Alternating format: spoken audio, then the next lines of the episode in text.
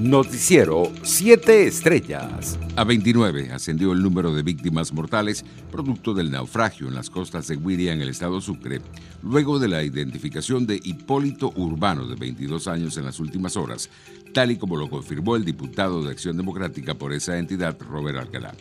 La gobernadora del estado Táchira, Laidy Gómez, advirtió que las unidades de cuidados intensivos de San Cristóbal están al 100% de su ocupación por el aumento de los pacientes de coronavirus.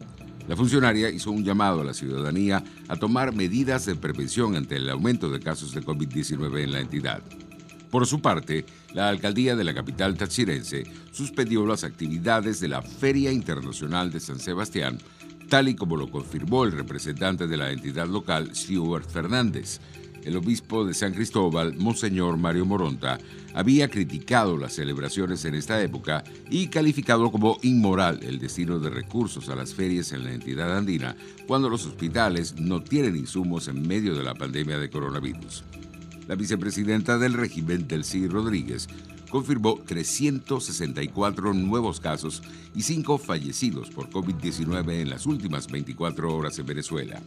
El total de contagios ascendió a 109.081 y el número de víctimas se ubicó en 975. Internacionales. Los casos diarios confirmados de coronavirus en Colombia alcanzaron este jueves su nivel más alto desde mediados de agosto, en momentos en que el gobierno advierte a la población sobre el peligro de realizar grandes reuniones en la temporada de Navidad y Año Nuevo. El país sudamericano, que ha reportado un total de 1.468.000 contagios confirmados en la afección y 39.787 muertes. Este jueves registró 12.196 nuevos casos, según datos del Ministerio de Salud. La cifra fue la más alta desde el 19 de agosto, cuando alcanzó 13.055 casos.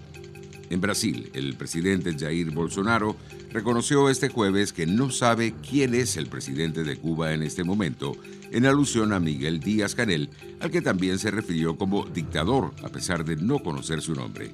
No sé quién es el presidente de Cuba en este momento. El dictador de Cuba no sé quién es, confesó el mandatario en su tradicional transmisión semanal en redes sociales, en la que también participaron los ministros de Ciencia y Tecnología Marcos Pontes y de Infraestructura Tarcisio Gómez de Freitas. En otras noticias, Twitter planea crear un nuevo tipo de cuentas para bots el próximo año que las identificará como automatizadas, dijo la compañía en una publicación del blog el jueves, al retomar su programa de verificación largamente postergado. La compañía dijo que las cuentas bot pueden aportar mucho valor al servicio, pero reconoció que puede resultar confuso para la gente si no está claro que estas cuentas están automatizadas. Economía. La tasa de desempleo de Argentina subió a 11,7% en el tercer trimestre de 2020 frente al 9,7% registrado en el mismo periodo del año anterior y del 13,1% del trimestre previo, dijo el jueves el ente oficial de estadísticas INDEC. Los datos del trimestre reflejan el impacto de la pandemia de coronavirus y de la cuarentena que estableció el gobierno a partir de marzo para contener la propagación de la enfermedad. El INDEC señaló que la tasa de actividad en el periodo julio-septiembre se ubicó en 42,3% y la tasa de empleo fue de 37,4% en el mismo periodo. Los precios internacionales del crudo caían en horas de la mañana.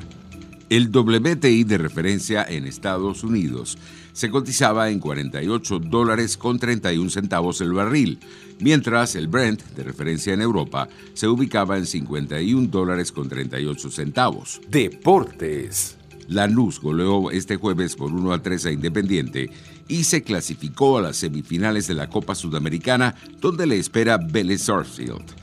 Tras el empate sin goles en el encuentro de ida, el Granate se impuso con goles de Tomás Belmonte, José Sant y Nicolás Orsini, mientras que el colombiano Andrés Roa descontó para el rojo sobre el final del encuentro.